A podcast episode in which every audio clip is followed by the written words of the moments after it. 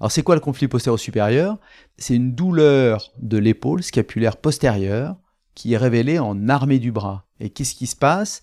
Bah, Tu as la partie postérieure des tendons de la coiffe des rotateurs qui vient buter sur le rebord postérieur de la glène. Donc c'est ce contact entre le rebord postérieur de la glène et les tendons postérieurs de la coiffe des rotateurs.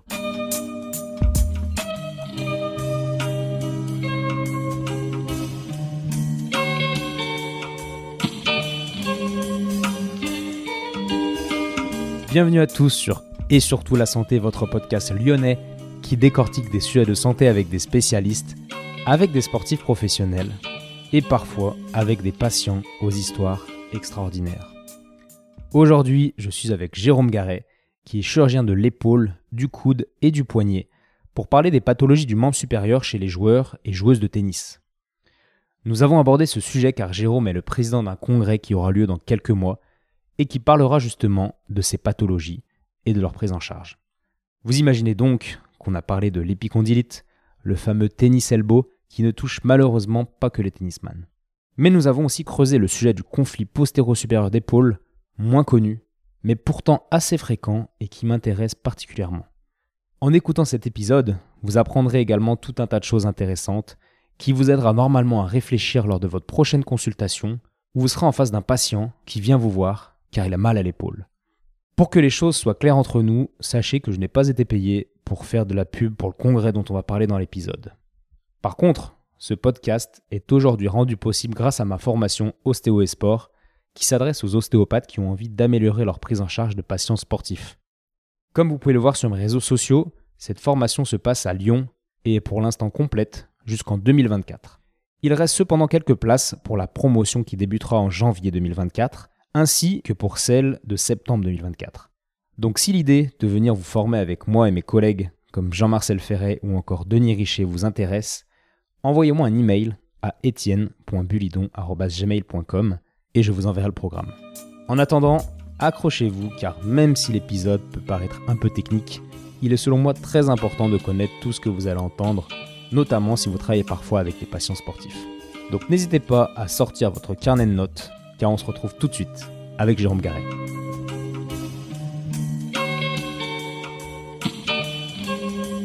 Bonjour Jérôme. Bonjour Étienne. Merci de me recevoir une seconde fois dans ton bureau pour euh, discuter. Donc les gens te connaissent un peu, mais est-ce que tu peux reposer un petit cadre, on va dire en une minute, pour te présenter rapidement? Alors écoute, je suis chirurgien de l'épaule, je travaille à la clinique du parc, je suis euh, aussi chirurgien de l'épaule, du coude et du poignet, mais l'essentiel de l'activité, ça reste de l'épaule. Et je travaille euh, à la clinique du Parc à Lyon depuis 2003. J'ai fait ma formation chirurgicale à Lyon et je me suis installé dans la ville dans laquelle j'ai été formé. Voilà. Bon, super. De toute façon, on a déjà fait un épisode, le numéro 6, dans lequel tu te présentes en long, en large et en travers, comme on dit. Donc, je renvoie les gens à cet épisode pour comprendre ton parcours.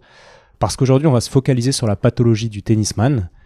Et euh, on va aussi parler d'un congrès que tu organises en fait pour la même, euh, pour la même occasion. Donc explique-nous ce qu'est ce congrès, le 27 mai, c'est ça? Ouais, c'est ça, c'est à Paris. Alors, c'est un congrès qui est organisé, qui est à l'initiative de la Société française de l'épaule et du coude, la SOFEC. Et euh, on organise un congrès, en fait, qui est transversal, qui va réunir plusieurs sociétés savantes, donc la société de l'épaule et du coude qui est une société de chirurgiens, euh, mais il y a également les radiologues, la SIMS, des radiologues ostéo-articulaires, il y a aussi des médecins du sport avec la SFTS, il y a aussi des rééducateurs avec la SOFMER et des rhumatologues avec le GREP. Donc c'est vraiment un congrès transversal. Et on va euh, chaque année aborder euh, un sport euh, là, pour la première édition, c'est le tennis et on fait ça avec la Fédération française de tennis et le staff médical de la Fédération française de tennis. Donc, ça va être vraiment un, moment euh, commun, scientifique, où on va partager nos connaissances. Et puis on a mis en œuvre plein de, nouveautés euh, euh, scientifiques qui vont, j'espère, nous apporter beaucoup pour notre pratique quotidienne dans la prise en charge de nos patients, et particulièrement des sportifs, et là en particulier des sportifs, des joueurs de tennis. Ouais, c'est parfait. Alors, il y a beaucoup de gens qui nous parlent de sociétés savantes dans les podcasts. J'ai jamais fait parler quelqu'un sur qu'est-ce qu'une société savante. Est-ce que tu peux nous, nous expliquer un petit peu? Ah ouais, alors c'est société savante, euh, euh, c'est euh, alors pour te parler de la SOFEC, la Société française de l'épaule et du coude. C'est une société fille de la SOFCOT. Donc la SOFCOT, c'est la Société française d'orthopédie et de traumatologie. Ça réunit tous les chirurgiens orthopédistes et traumatologues. Donc maintenant, euh, les chirurgiens orthopédistes, on est de plus en plus spécialisés. Tu as des chirurgiens de la main, tu as des chirurgiens euh, euh, du membre supérieur, de l'épaule, du genou, de la hanche, du rachis, du pied. Donc en fait, maintenant, on est beaucoup d'entre nous regroupés sur l'articulation, qui est l'articulation de, notre articulation de, prédilection. Et une société savante, eh ben, elle a un rôle, d'abord, elle a un statut universitaire souvent. Euh, elle a euh, un rôle d'enseignement, elle a un rôle de recherche, elle a un rôle de publication. Donc c'est vraiment euh, le, garant du temple. C'est souvent il y a des diplômes universitaires qui sont adossés à cette société. Il y a des congrès. Donc nous, en ce qui concerne la SOFEC, on a des temps forts. le premier temps fort, c'est la journée des spécialités lors du congrès de la SOFCOT. Donc c'est une journée euh, dédiée, euh, là il y a un temps dédié à l'épaule et au coude euh, pendant la SOFCOT. Il y a un congrès annuel qui a lieu à Montpellier où on fait là de la formation pour les jeunes chirurgiens mais aussi pour des chirurgiens plus, plus, plus confirmés. On a un site internet, ASSOSOFEC. Et puis ben, ce nouvel événement qui est un congrès SOFEC Sport et puis il y a des fellowships, on reçoit, des, on reçoit aussi des, On est ouvert à l'international, on reçoit des chirurgiens étrangers, des gens qui viennent euh, partager notre expérience, euh, etc. Donc il y a, une, dynamique euh, très forte, et y compris des publications scientifiques. Et on va dire qu'il y a un, savoir-faire de ces sociétés savantes françaises, c'est notamment la réalisation de symposiums euh, où on va réunir de façon multicentrique plusieurs chirurgiens euh, qui vont faire des études sur un sujet. On va regrouper nos cas, on va regrouper nos patients, on va faire du prospectif, on va faire du multicentrique. Et ça, ça va donner, euh, ça va aboutir à des travaux scientifiques qui ont une forte valeur scientifique, qui ont une forte valeur en termes de publication. C'est ce qui a le plus de valeur, c'est de faire des travaux prospectifs multicentriques. Donc là, on est plutôt assez fort en France grâce à nos sociétés savantes pour faire ce type de travaux. Et c'est ça aussi qu'on voudra faire et qu'on va faire avec le projet Sofexport, mais de façon plus transversale et multidisciplinaire. Exactement, parce que je trouve que c'est ce qui ressort de, ta description de ces sociétés savantes, c'est qu'elles restent très, très entre elles. Au final, c'est des discussions, des symposiums entre chirurgiens, etc. Ce qui vous enferme, entre guillemets, dans, dans votre petite bulle.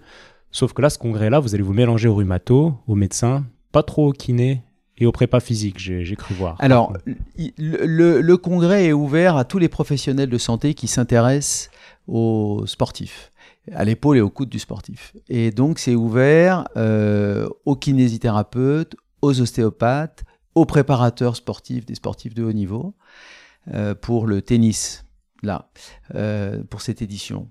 Euh, pour le moment, euh, ces sociétés savantes, leur société savante n'est pas vraiment intégrée parce qu'elle n'est pas encore très organisée. Elle, l'est vraiment, tu vois, euh, avec les radiologues, la SIMS, c'est une société qui est très implantée, très dynamique, ils font beaucoup de choses. La SFTS, c'est pareil, ils sont très présents, ils ont déjà des magnifiques congrès. Donc c'est vrai qu'on a chacun notre maison bien ancrée, avec des activités très fortes. L'idée là, c'est vraiment de créer un espace et une maison commune. On va pas faire une société commune, mais au moins un temps scientifique commun où on ne sera pas juste invités les uns les autres, mais on va vraiment travailler ensemble. Et c'est vraiment ce qu'on fait. On a initié là des, travaux scientifiques, notamment avec les médecins de la Fédération française de tennis, et je remercie tout particulièrement le docteur Bernard Montalvan, qui pendant des années a été le médecin de Roland Garros. Euh, ça a été un bonheur de travailler avec lui et de d'initier des travaux sur la coiffe, le coude du, du, joueur de tennis. Oui, parce que moi, ça me paraît être une clé dans la prise en charge des patients, que tu sois chirurgien, ostéo, final kiné ou, ou rhumato, bah, c'est de comprendre ce que fait les autres, ce que font les autres plutôt, pour, euh, pour essayer de proposer aux patients des choses au bon moment. Parce que ça, ça arrive, je crois, on va en parler après, des patients qui arrivent, bah c'est, c'est trop tard en fait, parce qu'on a raté le coche, parce que la personne qui prenait en charge ce patient à, à l'instant T où il a besoin qu'on le réoriente, ne connaissait pas la pathologie ou pas assez bien. Quoi. Ouais, tu as complètement raison. Euh, en fait, l'idée de ce, ce, projet est née du fait que bah, j'ai constaté qu'on travaillait euh, ensemble tous les jours et on soigne les mêmes patients. Et, en fait, euh, heureusement, on échange beaucoup les uns les autres. Moi, j'échange beaucoup avec toi. Euh, tu es venu à la consultation. Quand tu reçois de mes patients, on peut en parler, etc. Donc là, il y a quand même une transmission euh, et une communication qui se fait en, one-to-one, en, direct l'un l'autre. Mais, c'est vrai que ça serait chouette d'avoir un lieu commun d'échange. Et puis, des fois, on se rend compte qu'on a quand même des points de vue un peu divergents, parce que nous, on a, on a quand même un, point de vue assez euh, euh, limité à notre secteur, de, notre domaine d'activité. C'est intéressant de pouvoir s'élargir et voir euh, comment les autres raisonnent, comment ils pensent. Et, puis, je crois que de ça, on en sortira grandi et, et avec des magnifiques publications scientifiques, j'en suis certain. Je pense aussi, je vais te challenger un peu. Est-ce que toi, tu tu as du temps, donc deux demi-journées, tu l'expliquais dans le podcast qu'on avait fait ensemble, deux demi-journées par semaine dédiées à, la recherche, à la publication, à la communication, tout un tas de choses.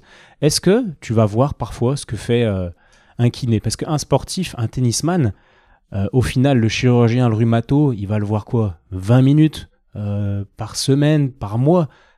À comparer à son prépa physique ou son entraîneur ou son kiné qui côtoie tous les jours une heure minimum, en fait, il passe beaucoup plus de temps avec ces gens-là qu'avec les médecins, vraiment.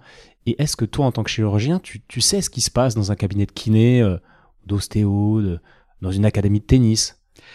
Ben, je, m'y intéresse, je peux pas y passer euh, peut-être sûrement pas assez de temps. C'est pour ça que c'est pour ça que, ce congrès va être utile parce que ça va être une façon de mieux comprendre, de mieux appréhender j'essaye, je m'intéresse quand même beaucoup à ce qui se passe euh, auprès des kinésithérapeutes, euh, comment le suivi de nos patients et les patients me rapportent les choses. Heureusement, euh, je suis pas, je connais pas tous les kinés, mais j'en connais quand même beaucoup avec qui je peux communiquer.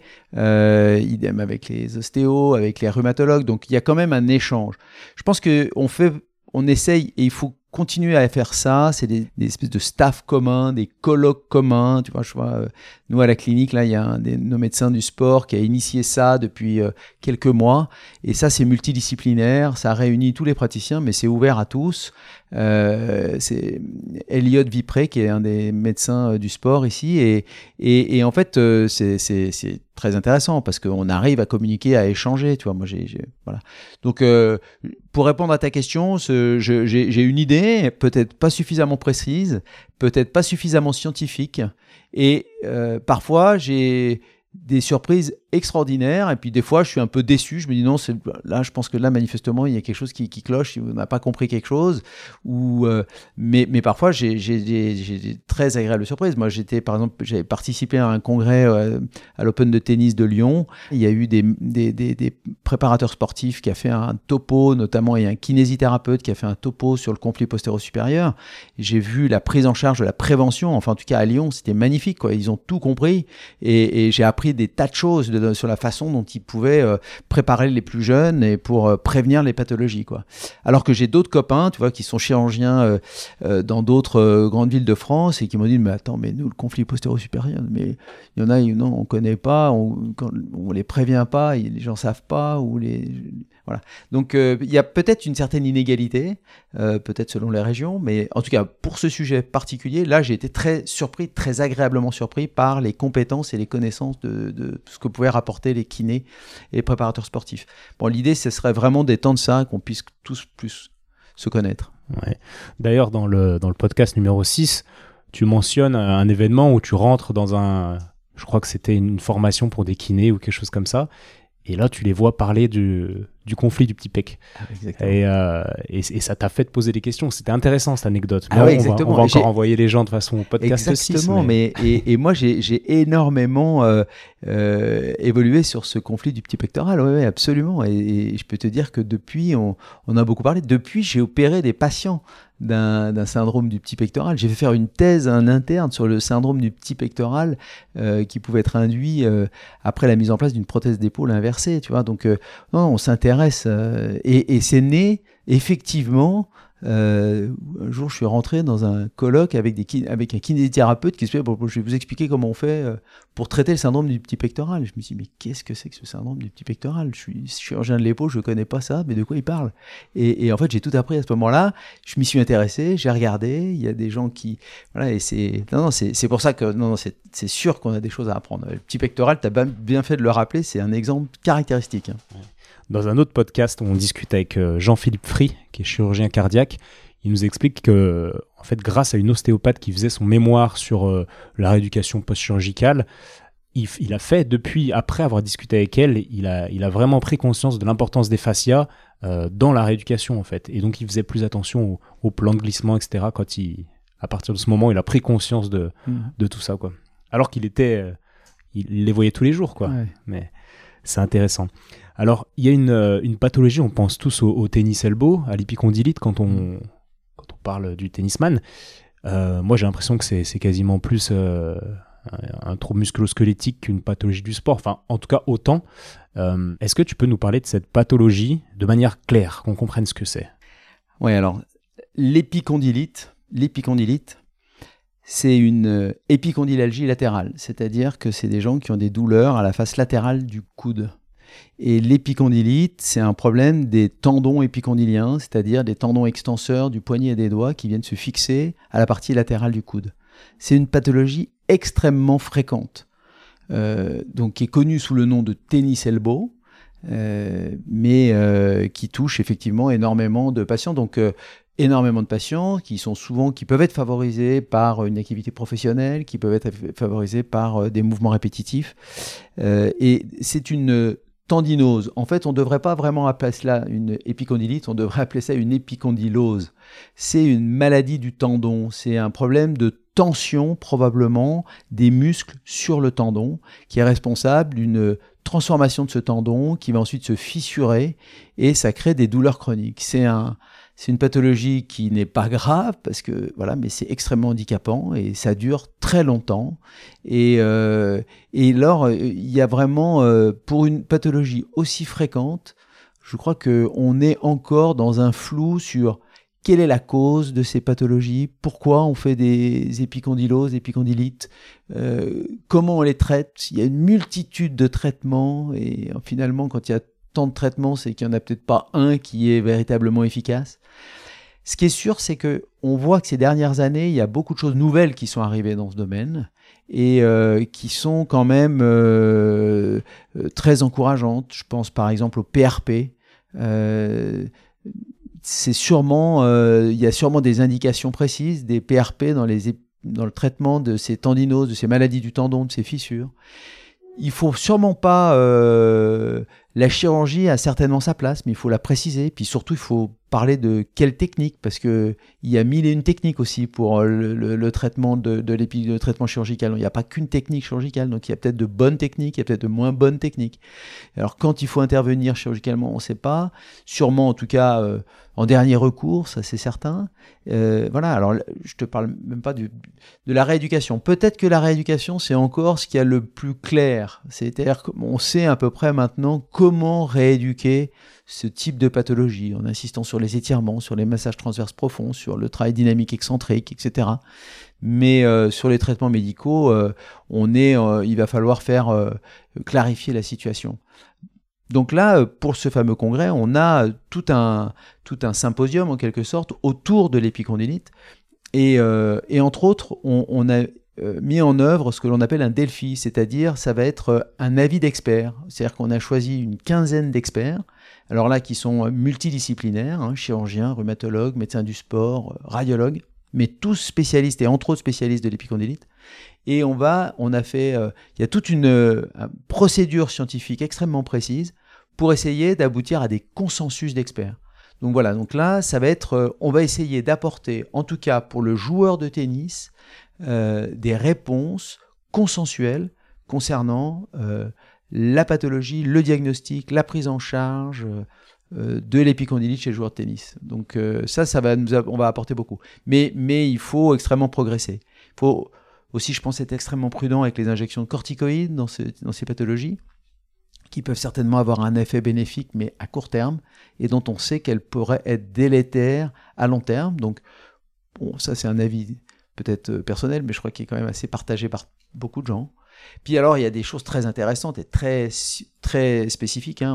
On, parle de micro-instabilité entre la tête radiale et l'humérus, qui pourrait être à l'origine de ces, de, ces de ces problèmes d'épigondylite. Donc, il, pourrait y avoir des solutions en termes de stabilisation euh, huméro-radiale. Donc, on, voit quand même qu'il y a beaucoup de choses. Euh, il, faut faire le, il faut clarifier tout ça.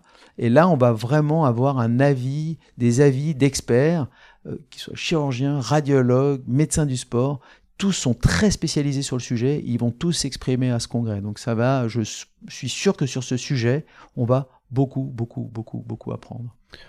Ça donne envie de, de venir ça à Paris, hein, c'est ça? Oui, c'est à Paris, c'est à l'espace Montrouge.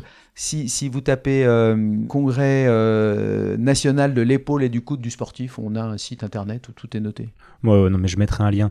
Et effectivement, cette instabilité, euh, micro-instabilité du coude, c'est peu connu, c'est difficile à diagnostiquer. Est-ce que tu peux nous en dire deux mots? Alors, je suis pas très, je suis pas très spécialiste de ça. je l'ai découvert, j'en ai, jamais opéré, j'en ai jamais opéré. je l'ai découvert un peu récemment. Et ça m'intéresse beaucoup parce que par ailleurs, je m'intéresse beaucoup à la micro-instabilité, à l'épaule, au poignet, dans l'articulation radio-ulnaire distale, par exemple. Euh, et donc, euh, une instabilité, déjà, on va redéfinir ce que c'est. Une, instabilité, c'est une perte de contact partielle ou totale d'une surface articulaire, hein. euh, donc en deux os, surface articulaire, donc il y a une perte de contact. Donc une, une micro-instabilité, je le définirais de la façon suivante, c'est une perte de contact micro euh, perte de contact des surfaces articulaires responsable d'un symptôme. Voilà. Ça doit être responsable d'un symptôme. Parce que l'hyperlaxe, qui a une hypermobilité, lui, il a une perte de contact partielle des surfaces articulaires, mais il n'a pas, il pas de symptômes, il n'en souffre pas, c'est pas un problème. Par contre, quand vous avez une perte de contact, même microscopique, des surfaces articulaires, et que c'est responsable d'un symptôme, ça c'est une micro-instabilité. Et ça peut, on sait qu'il y a des épaules douloureuses instables, on sait qu'il y a des poignets douloureux instables liés à une instabilité radio-ulnaire distale sur des lésions du TFCC, du ligament triangulaire par exemple. Et au niveau du coude, je veux bien croire qu'il y a des micro-instabilités. Alors, euh, on fait des focus là-dessus, on fait de l'imagerie, on, a quand même euh, maintenant des, investigations d'imagerie extraordinaires, des arthroscanners, des arthro-IRM, des IRM, des échographies. Tout ça nous permet de mieux préciser les choses. Donc, euh, voilà, c'est une piste à, c'est une piste à, suivre. Hmm. Avec la limite d'un examen qui, qui, étudie en fait le corps de manière immobile, alors que la micro-instabilité se fait sentir lors d'un mouvement. C'est toujours une sorte de limite, je trouve, dans les examens paracliniques, de, prendre une photo de quelque chose à un instant T, alors que le symptôme, comme le conflit postérieur, est dynamique, on en parlera après. Qu'est-ce que euh, tu penses de ça? ah bah, Je pense que, je pense que tu as parfaitement raison et que c'est la, c'est, la raison principale pour laquelle je suis un fervent euh, de l'échographie. Parce que l'échographie, ça te permet de faire des examens dynamique, c'est-à-dire que tu peux suivre sous échographie le mouvement et tu vois, euh, et tu, peux très bien analyser des surfaces articulaires, tu peux très bien analyser des tendons. Donc l'échographie, c'est un examen extraordinaire qui, euh, qui va se, se, développer encore davantage parce que la technologie progresse très vite, les images sont d'une qualité extraordinaire. Et moi, je pense que, bien sûr, c'est un examen de radiologue. C'est le radiologue qui est le roi de l'échographie. C'est sa spécialité, c'est son métier. Mais je pense que chacun, chacun d'entre nous, on est. Je sais qu'il y a beaucoup de kinés qui font de l'écho, euh, d'ostéos qui font de l'écho. Moi-même, j'ai un diplôme d'écho-chirurgie. Euh, donc euh, voilà, j'ai pas les compétences d'un radiologue, c'est certain, mais je peux aussi regarder sous échographie et le comprendre. Je pense que maintenant, c'est le stéthoscope moderne. Tout soignant doit avoir l'œil exercé pour lire une échographie. Donc euh, l'échographie, pour répondre à la question, c'est le seul examen qui permet de faire un, examen dynamique. Alors on le fait, on peut le faire de façon exceptionnelle, on fait des IRM, moi j'ai vu des IRM du genou dynamique, des choses comme ça, mais voilà, ça reste encore très, euh, très marginal. Quoi. Alors que l'échographie, c'est accessible à tous, c'est un examen simple.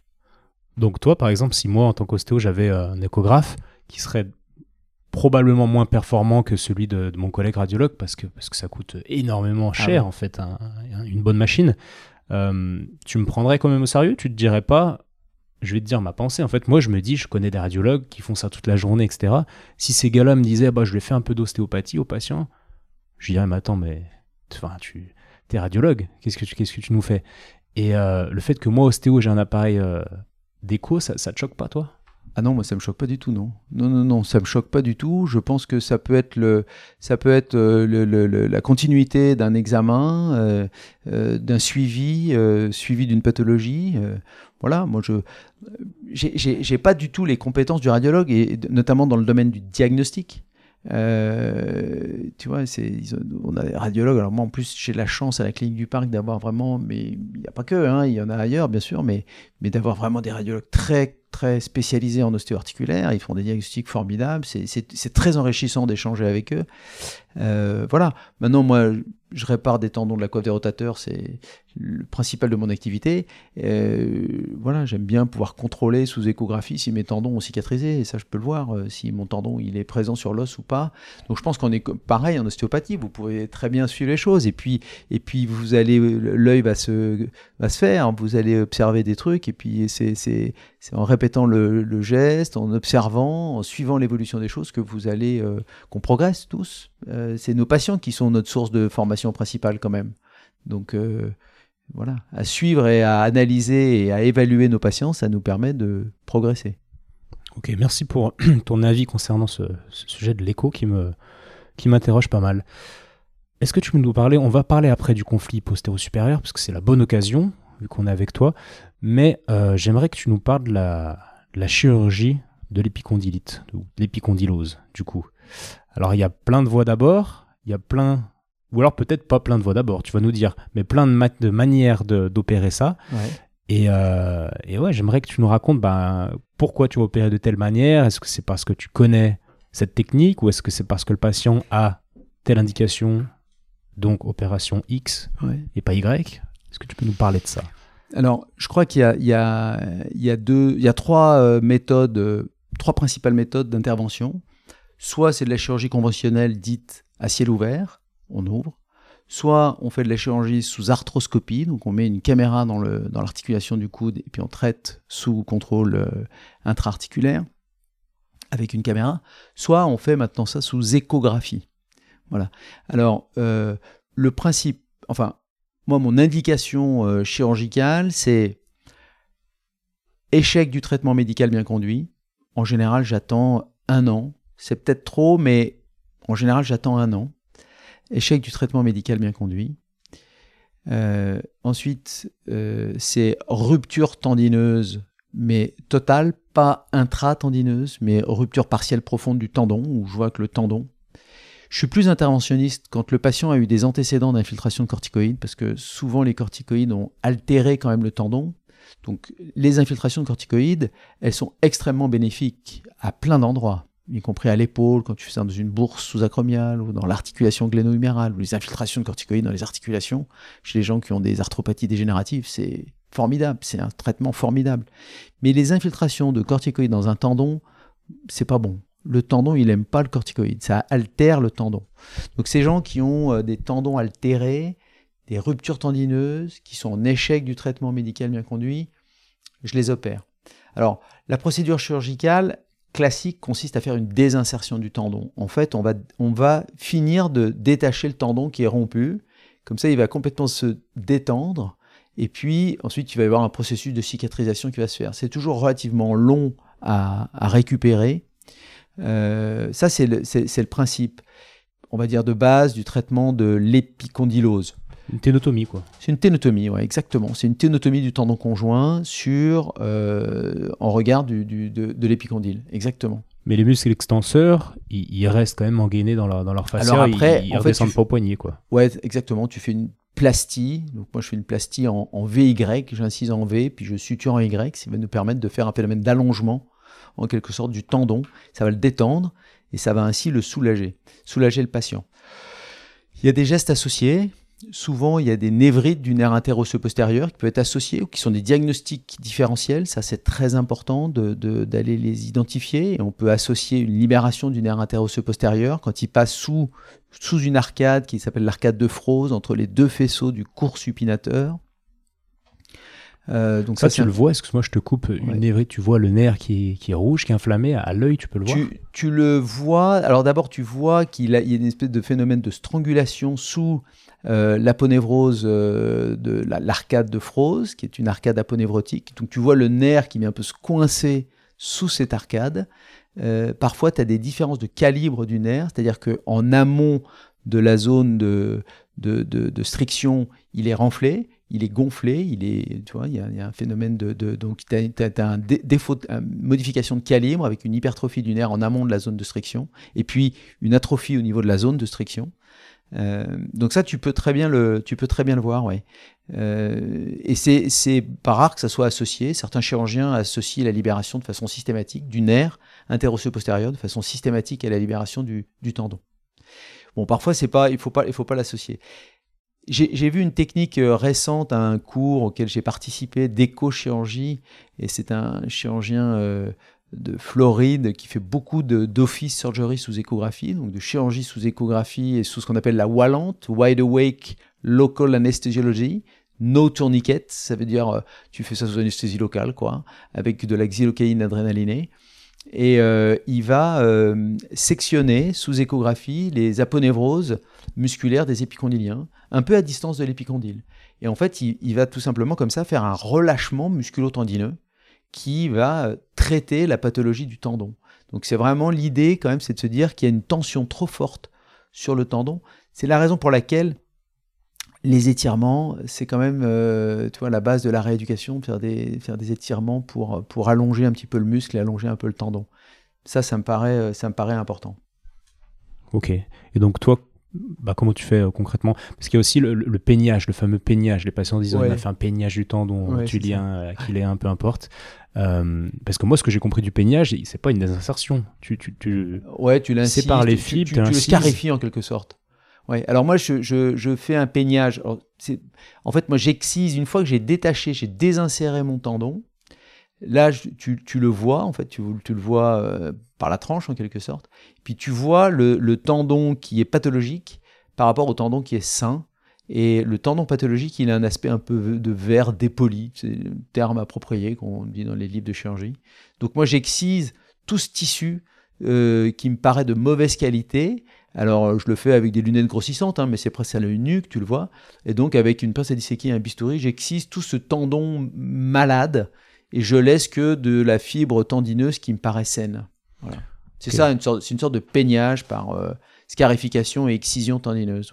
Mais tout ça, c'est pour processus quand même d'activer un petit peu la, la, cicatrisation, quoi. c'est exactement ce que je me dis, parce que en fait, ça ressemble, c'est un petit peu la technique euh, beaucoup plus poussée mais des MTP pour le kiné ou des ondes de choc Exactement. qui vient créer de la, de la blessure au final. Exactement. il, est formidable ce corps quand même de. En fait, il faut l'agresser très fort pour qu'il réagisse et qu'il cicatrise. Ouais, ouais c'est ça. ok. Euh, on va passer au conflit postéro-supérieur. J'ai vraiment envie d'en parler. Euh, est-ce que toi, tu, tu, connais le sujet? Ah ben, je crois, ouais. je, ouais, je crois que je le connais. Allez, est-ce que tu peux nous expliquer euh, brièvement et avant qu'on creuse un petit peu? Ouais, alors le, le, le, conflit, le conflit postéro-supérieur, c'est un deuxième conflit à l'épaule qui, euh, on connaît le conflit sous-acromial, hein, qui a été, euh, euh, bon, qui n'est pas la cause de tous les maux à l'épaule. Hein. Toutes les pathologies des tendons de la côte des rotateurs ne sont pas liées à un conflit sous-acromial, loin de là. Mais, mais c'est un autre conflit, le conflit postéro-supérieur. C'est un conflit qui concerne que les sportifs d'armée ou de lancer, donc c'est vraiment une pathologie du sport. Maintenant, est-ce que c'est une pathologie qui est rare ou est-ce que c'est une pathologie qui est fréquente? Bah, C'est sûrement une pathologie qui est relativement fréquente parce que, tu vois, je, viendrai ouvrir une slide que j'ai sur une présentation. Euh, selon la, en Norvège, il y a une publication qui montre que plus de 60%, 60 des handballeurs ont des douleurs chroniques à l'épaule, probablement liées à un conflit postéro-supérieur. Euh, on, dit qu'il y a entre 30 et 50% des joueurs de tennis qui peuvent avoir un conflit postéro-supérieur. Donc ça, c'est tout ça ne sont que des sportifs euh, de haut niveau, en tout cas de pratique en compétition. Quoi, hein. C'est une pathologie du, de la compétition, c'est une pathologie d'hyperutilisation, de, de, c'est pas une pathologie, on va dire, du sportif de loisir. Mais qu'appelle-t-on conflit? Parce que si 50% des gens sont un conflit, c'est-à-dire qu'ils le, ils le, vivent plutôt bien, ils ont cette douleur, mais ils jouent avec. Parce ah qu'il y a conflit, conflit, parce qu'il y a ceux qui peuvent plus jouer. Quoi, ah ouais, non, mais ils, ils, vivent avec, mais ils ont mal. Ils ont mal à l'épaule. Ils font leur sport parce que c'est leur passion et qu'ils sont euh, animés par ça, mais ils le font en serrant les dents, en ayant mal à l'épaule. Alors c'est quoi le conflit postéro-supérieur ben, C'est un, conflit lié c'est une douleur en armée du bras, c'est une douleur de l'épaule scapulaire postérieure qui est révélée en armée du bras. Et qu'est-ce qui se passe? Bah, Tu as la partie postérieure des tendons de la coiffe des rotateurs qui vient buter sur le rebord postérieur de la glène. D'accord? Donc c'est cette, ce contact, on appelle, les Anglais appelleraient ça une kissing lésion, c'est un contact entre le rebord postérieur de la glène et les tendons postérieurs de la coiffe des rotateurs. Et ça crée, dans les formes évoluées, des éperons osseux qu'on voit apparaître sur le rebord postérieur de la glène. Donc il y a des véritables ossifications qui apparaissent sur le rebord postérieur de la glène, et on voit des lésions des tendons de la coiffe des, de coiffe rotateurs postérieurs, donc au niveau de l'infraépineux, où on a des ruptures partielles profondes du tendon de l'infraépineux, plus ou moins importantes. Elles se classifient de Hellman 1 à Hellman 3. Donc Hellman 1, c'est des ruptures qui sont euh, partielles profondes peu importantes, et puis Hellman 3, c'est plus de 6 mm, je crois, de, de rupture partielle profonde du tendon. Donc c'est un conflit entre le rebord postérieur de la glène et les tendons de la côte des rotateurs qui se révèlent cliniquement par des douleurs en armée de, de l'épaule. Ouais, donc c'est très clair. En fait, à la clinique, déjà, il faut que le patient soit euh, sportif euh, pro, ou en tout cas une grosse intensité. Il va te décrire sa douleur, donc là tu comprends la localisation, etc. Quand ça arrive, puis après tu fais l'IRM et tu te rends compte que la face profonde euh, de la coiffe, notamment du épineux, va être lésée, quoi. Et là tu peux dire il y a un conflit postéro-supérieur. Ouais, absolument. Euh, quelques éléments euh, cliniques importants à connaître. En fait, cet euh, syndrome de la coiffe des rotateurs, il est euh, de, ce pardon, ce, conflit postéro-supérieur, il est probablement lié à quelques modifications de la capsule articulaire liée à la pratique du sport. On constate donc la physiopathologie du conflit postéro-supérieur est liée à une rétraction de la capsule postérieure. Et cette rétraction de la capsule postérieure, elle est responsable d'un déficit de mobilité en rotation interne. Donc quand tu regardes tes patients et que tu mesures leur rotation interne passive en RI2 pour euh, les spécialistes, eh ben tu vois qu'ils ont un déficit de rotation interne. On appelle ça le Global Internal Rotation Deficit, le GIRD. D'accord? Alors j'utilise des termes de l'anglicisme, mais je veux quand même juste rappeler que le conflit postéro-supérieur a été décrit par Gilles Valch, donc c'est une vraie spécialité française, et voire lyonnaise, puisqu'elle a été décrite par Gilles Valch en 1991. Il y a même eu, ça a été très controversé, puisque un des papes de la chirurgie de l'épaule anglo-saxon américain, euh, qui s'appelle Frank Job, n'a, au départ, n'a pas reconnu le conflit postéro-supérieur, alors qu'eux, ils ont énormément de patients, puisqu'ils ont des pitchers, des gens qui font du football américain ou du baseball, donc on imagine qu'il y a énormément de conflits postéro-supérieurs, puisqu'il y a énormément de patients qui font des sports de lancer, de sportifs qui font des sports de lancer. Et au départ, Frank Job disait non, c'est un problème de micro-instabilité antérieure. C'est un micro-instabilité antérieure qui est responsable de, ces conflits postéro-supérieurs. D'ailleurs, il, leur faisait une chirurgie de stabilisation antérieure de l'épaule, ce qui était dramatique. Là, c'est sûr qu'une fois que tu faisais ça, tu serrais encore un peu plus les épaules et les patients étaient encore plus douloureux qu'avant. Donc là, c'était sûr que c'était euh, un terme définitif à leur activité sportive.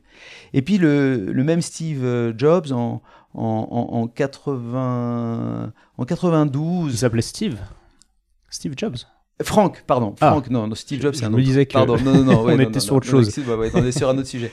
Non, Frank Jobs.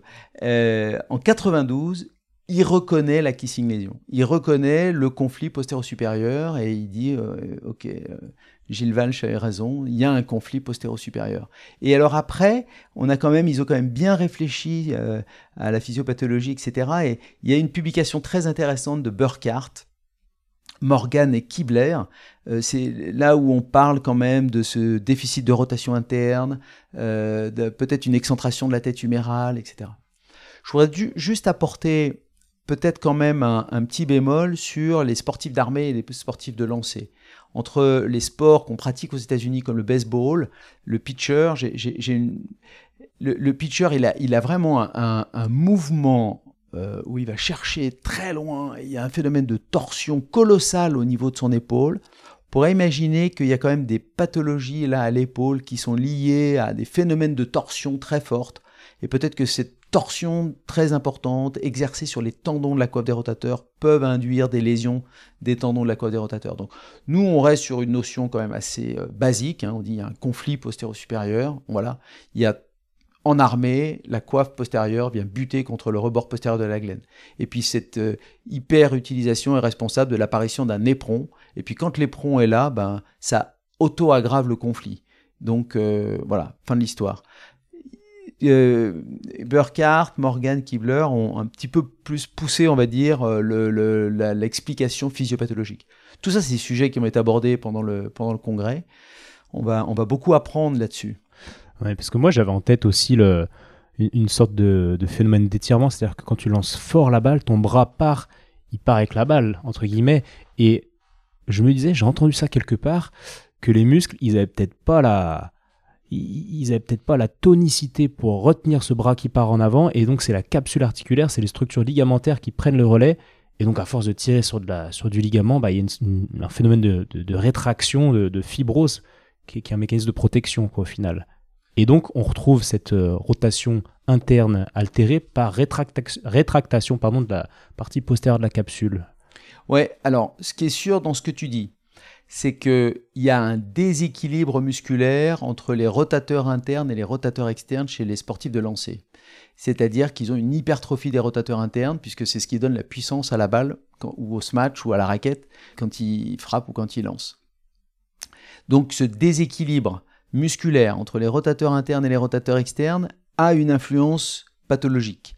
Donc c'est vrai que et notamment dans le traitement préventif et dans la rééducation, il va falloir renforcer les rotateurs externes qui sont déjà au nombre de deux alors qu'on a quatre rotateurs internes, euh, avec si on compte les trois grands, hein, grand pectoral, grand dorsal, grand rond, plus le sous-scapulaire, euh, qui peut presque être divisé en deux, puisque tu as un sous-scapulaire inférieur et un sous-scapulaire supérieur, donc ça fait cinq, versus derrière le petit rond et le l'infraépineux donc versus deux rotateurs externes. Donc il y a un déséquilibre en nombre, il y a un déséquilibre en, tonicité musculaire lié au geste, et que ça, ça peut induire une pathologie.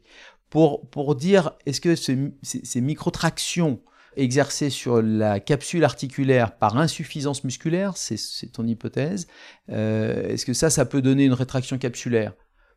Peut-être, je ne sais pas. Est-ce que ça peut être à l'origine de l'éperon? Peut-être, c'est-à-dire que peut-être que c'est des tractions permanentes de la capsule articulaire sur l'os qui peuvent créer un éperon et que cet éperon osseux va auto-aggraver le conflit, c'est-à-dire que là, la coiffe va venir encore plus buter contre la glène, puisqu'il y aura un éperon osseux postérieur qui va venir euh, agresser les tendons de la coiffe des rotateurs. Donc cet éperon, c'est soit un phénomène de, de mouvement répété contre l'os, soit un phénomène de mouvement de traction répété. Je ne sais pas. C'est super intéressant parce que cet éperon, on, peut, si on délocalise, c'est moins ta région, mais l'épine calcanéenne, tu sais, on dit, euh, et c'est quelque chose que Jean-Marcel euh, répète souvent, en fait, c'est pas l'épine qui est responsable de, de l'irritation, mais en fait, c'est la traction de la voûte plantaire qui, à force, et eh ben, crée, euh, enfin, il y a un, phénomène d'adaptation et il y a une création de cette épine hmm. osseuse, quoi, et qui après irrite. Mais en fait, l'épine, elle est là parce qu'il y a de la traction à la base. Et je crois que c'est une loi un peu une loi du corps humain, quoi. L'ostéophyte va, va, est pas là pour rien, il est là pour, pour tenter de stabiliser une zone qui souffre, si je dis pas de bêtises. On peut le voir comme ça ou pas? Oui, alors est-ce que c'est une réponse euh, positive à un problème? Euh, Je ne sais pas. Je pense que là, en l'occurrence, euh, c'est une réponse, c'est une adaptation du corps humain, mais qui péjore le pronostic et qui aggrave la pathologie. Donc il y a un phénomène d'auto-aggravation. D'ailleurs, le traitement est le seul traitement chirurgical qui est euh, reconnu pour euh, son efficacité dans le conflit postéro-supérieur, c'est la glénoplastie postérieure, qui a été décrite par Christophe Lévigne, un autre lyonnais de la clinique du Parc, spécialiste de l'épaule, euh, qui, dans le bureau d'à côté, et euh, qui a décrit ce, qui a décrit cette pathologie, qui a décrit ce traitement qui consiste à aller en fait réséquer euh, cet éperon postérieur et en même temps faire une libération de la capsule postérieure. Et ça, c'est le traitement efficace. Il a une très belle série. Moi, depuis que je travaille avec Christophe, j'ai appris à faire aussi cette opération. Je l'ai faite. Alors, on n'a pas des quantités de patients énormes parce que c'est quand même une pathologie du sportif et du sportif de haut niveau. Puis, on, c'est encore pas si connu, mais le fait d'en parler, tu vois, le fait d'en parler ensemble, etc. Je suis sûr qu'il y a des tas de, thérapeutes qui vont se dire ah mais oui non mais moi je vois bien, j'ai tel patient, il a des douleurs postérieures à l'armée du bras, euh, ça doit être un conflit postérieur supérieur. On va lui faire un bilan, boum, éperon. Et si on le perd, ça va certainement l'améliorer. Ouais, c'est super intéressant parce que j'imaginais euh, que ça allait être ça, la chirurgie, c'était une question qui allait venir. Alors sur ton site, toi, on voit une acromioplastie où tu y vas avec la petite fraise, là, tu vas limer, on va dire, euh, le bec acromial. Donc là, c'est le même principe, tu vas limer avec la fraise l'éperon. Mais que fais-tu de la... Enfin, que peux-tu faire? Donc ça, on le comprend très bien, mais que peux-tu faire au niveau de la, la souffrance, de la phase profonde du sus-épineux Est-ce que, est que tu viens suturer quelque chose ou tu te contentes juste de de fraiser l'éperon qui, qui irritatif Alors quand on est sur des ruptures partielles profondes Hellman 1, c'est-à-dire moins de 3 mm, jusqu'à Hellman 2 de 3 à 6 mm sur l'épaisseur du tendon, je fais un simple débridement.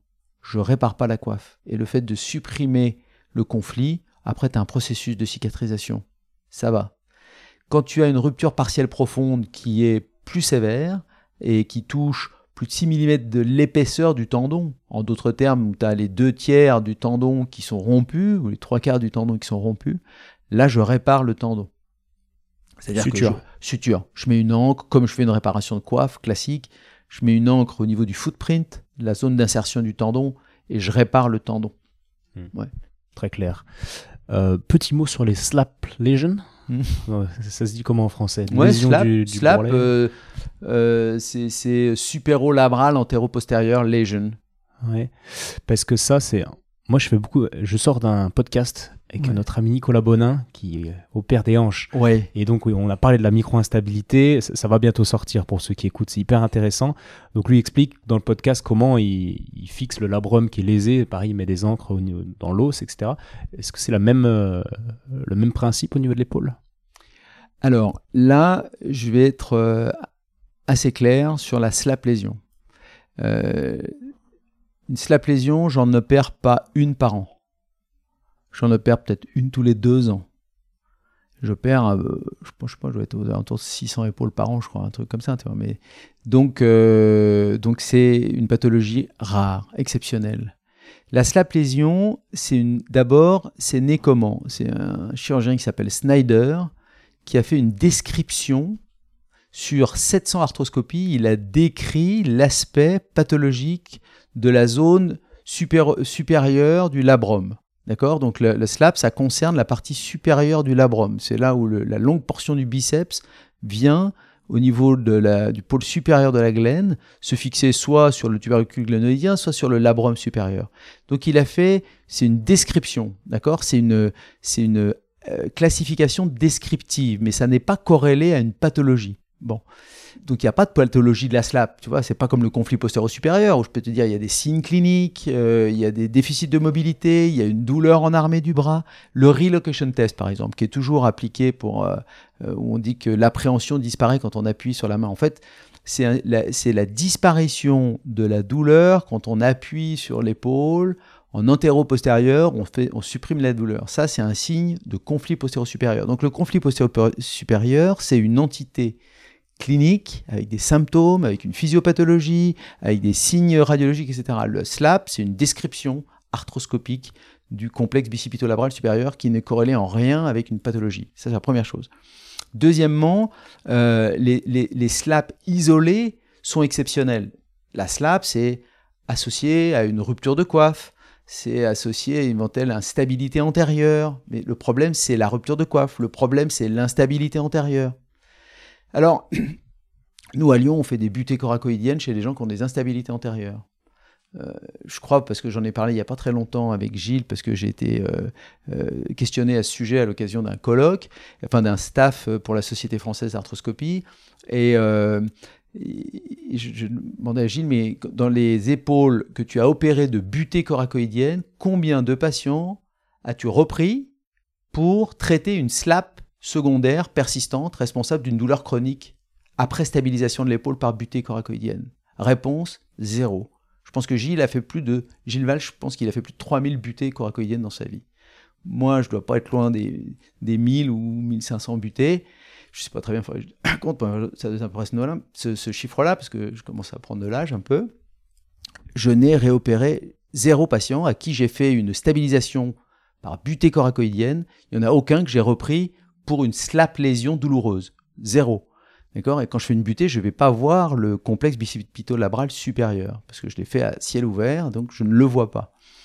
Donc, euh, la slap lésion, pour répondre à ta question, pour moi, c'est euh, un aspect euh, différent du labrum, secondaire à une pathologie, soit une instabilité antérieure, soit une pathologie de la coiffe des rotateurs, c'est exceptionnellement une lésion isolée responsable d'une pathologie. Ça peut l'être, je ne dis pas que ça l'est jamais, parce que j'en ai opéré quelques-uns, des gens qui ont une symptomatologie de dérangement intra-articulaire, sur lequel tu as éliminé une pathologie de coiffe, sur lequel tu as éliminé un, problème d'instabilité, sur lequel tu as éliminé euh, un syndrome du petit pectoral, par exemple, et puis tu te dis, ben, tiens, pourquoi pas une slap? Et puis tu fais une imagerie, et puis là, tu as ton radiologue qui dit, ben, ah oui, là, le labrum supérieur est désinséré. Alors c'est sûr que si tu as une, une anse de saut du labrum supérieur qui est dans l'articulation, Bon, là, tu comprends que ça peut coincer, que ça peut couiner, que ça peut faire mal. Là, tu l'opères, ça, c'est une slap. Mais enfin, la désinsertion, euh, toi, supérieure, voilà. Donc, en d'autres termes, ce que je veux te dire, c'est que les anglo-saxons, il me semble, ont vu des slap lésions partout. Ont opéré des tas de gens de slap lésions. Euh, pour moi, c'est pas si fréquent, c'est même exceptionnel. Il faut pas les voir euh, sur toutes les épaules douloureuses chroniques. C'est voilà, c'est finalement assez rare. Et pourtant, même en France, on les voit dans les comptes rendus des radiologues, non? Ah ben, on voit que ça. On, voit ouais, voilà. Ah ben, les radiologues, ils parlent beaucoup de lésion, d'où l'intérêt, si tu veux, pour nous de, de, communiquer, parce que je suis sûr que les radiologues seraient tout à fait surpris de, du discours que je tiens. Euh, par exemple, euh, dans un autre domaine, euh, on parle de l'arthropathie acromioclaviculaire, par exemple, l'usure entre la clavicule et l'acromion. Bon, ça c'est presque un processus physiologique. Tout homme de plus de 50 ans a une arthropathie acromioclaviculaire parce que c'est une euh, articulation qui supporte assez mal la verticalisation. Il y a des contraintes en cisaillement qui fait qu'il y a une usure prématurée de cette articulation. heureusement, elle est le plus souvent totalement asymptomatique. Donc on a, moi je suis sûr que si je me fais des radios des acromioclaviculaires, je vois une arthropathie acromioclaviculaire. J'ai absolument pas mal aux épaules, d'accord? Euh, par contre, des choses qui font mal, c'est les ruptures de coiffe, particulièrement les ruptures partielles des tendons de la côté rotateur. Moi, j'ai des comptes rendus des fois de radiologie où j'ai des descriptions sur quatre lignes de l'arthropathie acromioclaviculaire sous, sous toutes ses formes, de la façon, tu vois, en disant il y a de l'œdème, il y a des ostéophytes, il y a des patati patata, puis tu as un tout petit mot disant petite rupture partielle profonde du tendon supraépineux. Le problème du patient, c'est le tendon, c'est pas l'arthropathie acromioclaviculaire. J'ai été directeur d'un symposium où j'ai, on a montré, grâce à une étude prospective multicentrique, ce dont je te parlais au début de euh, l'interview, où on a montré que d'associer une résection latérale de la clavicule à une réparation de la coque des rotateurs ne donnait pas de meilleurs résultats. Alors l'absence de preuve, c'est pas la preuve de l'absence, mais quand même, euh, ça ne sert à rien de faire une résection latérale de la clavicule quand tu répares la coiffe. Et voire même, c'est délétère, ça aggrave les résultats. Ça péjore le résultat. Ça aggrave pas, ça péjore le résultat. Tu as un résultat moins bon. Donc, euh, oui, je crois qu'il y, a beaucoup de choses. Mais le radiologue, une fois de plus, lui, il, fait de la description anatomique. Il a une imagerie qui va lui permettre de faire une description anatomique. C'est ce qu'on lui demande. Il va nous décrire tout ce qu'il voit. Et ça, c'est formidable. Mais c'est à nous, thérapeutes, et, euh, qui établissons le diagnostic et puis qui élaborons le traitement, de faire la part des choses sur ce qu'on voit dans les images. Il y a des choses qui sont symptomatiques, sérieuses, qui méritent d'être traitées, d'autres qui sont peut-être plus secondaires. Et, voilà, ça c'est super important qu'on arrive euh, justement à communiquer, à échanger pour pouvoir dire, bah voilà, euh, parlez-en, faites de la description, c'est votre job, mais, mais sachez que nous, sur le plan thérapeutique, ce sera secondaire. C'est hyper intéressant, d'où la pertinence d'un congrès de ce type Parce que ça se trouve, il y a des radiologues qui racontent à leurs patients, bah oui, vous avez mal à l'épaule, mais en même temps, vous avez une slap. Et puis, puis voilà, puis après, euh, il y a une communication euh, trop différente pour que ça aille et, et, pour ne pas perdre le patient, quoi. Mm. Super. Mais juste une petite question pour finir, parce qu'on va devoir y aller. Euh, pourquoi est-ce qu'au niveau de la hanche, il est pertinent de suturer le labrum et visiblement pas au niveau de l'épaule? Pourquoi une telle différence? Alors attention, hein. euh, attends, attends, moi je te parle du, du, labrum supérieur. Là, on parle du labrum supérieur dans la slap lésion. Euh, c'est pas du tout la même chose si on parlait d'un labrum euh, antéro-inférieur. Un labrum antéro-inférieur, ça c'est une instabilité antérieure, voire une micro-instabilité responsable d'une épaule douloureuse instable. Là, il faut euh, agir. Quand tu as une désinsertion du labrum postérieur, euh, ça peut être responsable d'une, ça peut être la cause d'une instabilité postérieure. Donc, euh, la glène, c'est un cadran, un labrum circonférentiel. Moi, je dis eh ben, tout, ce qui concerne le labrum antéro-inférieur, enfin, c'est pas moi qui dis ça, mais c'est la, voilà, c'est la pathologie de l'épaule, c'est le labrum, il est antéro-inférieur, inférieur, postéro-inférieur, postérieur. Ça, ça, c'est pathologique. Euh, ce qui est supérieur, c'est peut-être pathologique, mais c'est à prendre avec euh, prudence. Et il faut pas, il faut, voilà, faut, ça peut être secondaire. Parfait, ça, clarifie tout là. Mais du coup, sur, sur une butée, sur une luxation récidivante avec des atteintes labrales antérieures ou mmh. antéro-inférieures, là tu sutures. Alors, euh, bon, nous à Lyon, on fait souvent des butées. Donc, pas besoin de réparer le labrum. Eh ben, je l'enlève pour mettre une butée à la place. Oui, ok. Voilà. Mais euh, dans beaucoup de pays dans le monde, particulièrement les anglo-saxons, ils font des réinsertions du labrum. Ça s'appelle l'intervention de Bancart. Mais seulement maintenant, on a quand même euh, réussi quasiment à convertir la planète entière à faire plutôt ce qu'on appelle des latargets. Latarget est un chirurgien lyonnais qui, donc c'est la butée coracoïdienne. La butée coracoïdienne s'appelle l'opération de la Target. Hein. La Target, c'est 1951 ou 52, je crois, opération lyonnaise. Euh, et, on a montré que c'était l'opération la plus efficace, peut-être même la moins délétère, et qui permettait de reprendre des sports de contact euh, comme le rugby, le judo, enfin tous, ces sports de, à haute énergie et de contact. Avec une butée, ça marche, ça tient. Et je pense qu'on a tous dans notre entourage des patients qui ont été opérés d'une butée. Et heureusement, beaucoup vont très bien. Heureusement, la grande majorité vont très très bien. Moi, Christophe me disait, euh, Christophe Lévin, quand j'étais plus jeune, me disait c'est, c'est le rayon de soleil de la chirurgie de l'épaule, c'est vrai. Mais c'est une chirurgie qui est très exigeante par contre, qu'il faut savoir très bien faire, qui s'apprend et, moi, j'avoue que j'ai toujours été surpris parce que un peu, nous, on est un peu à Lyon, on est un peu comme, euh, si tu veux, comme euh, Obélix qui est tombé dans la marmite quand il est né. C'est-à-dire, pour moi, la butée, c'était l'opération qu'on faisait systématiquement quand on avait une instabilité antérieure. J'en connaissais même pas d'autres. Euh, ça marchait toujours très bien, c'était toujours pareil.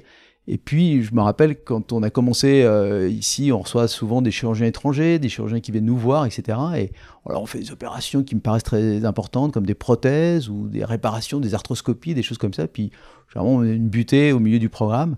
Et en fait, ils, ils sont effarés quand ils voient la butée parce que c'est fluide, rapide, mini-invasif, alors que chez eux, c'est une opération qui est extrêmement, euh, qui leur paraît beaucoup plus compliquée. Et en fait, je me suis rendu compte que bah, nous, on était tombés dedans, qu'on avait appris à faire ça, que c'était un petit peu la routine et que ça se répétait, mais il faut reconnaître que c'est peut-être un couteau euh, lyonnais, euh, il y a le couteau suisse, puis il y a le couteau lyonnais de l'instabilité antérieure, mais là, ça marche trop bien, quoi. Ça marche trop bien. Donc, il faut apprendre à faire cette opération bien, très bien, et, et, ça réglera les instabilités antérieures.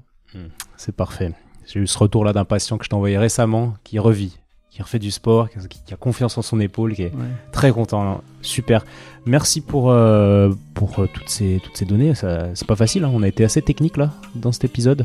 J'espère que les gens ont suivi jusqu'à là. Et puis s'ils veulent plus d'informations, rendez-vous le 27, mai, à Paris. Parfait. Merci beaucoup Jérôme et puis bah merci Étienne. À une prochaine. Merci beaucoup, merci pour ton invitation.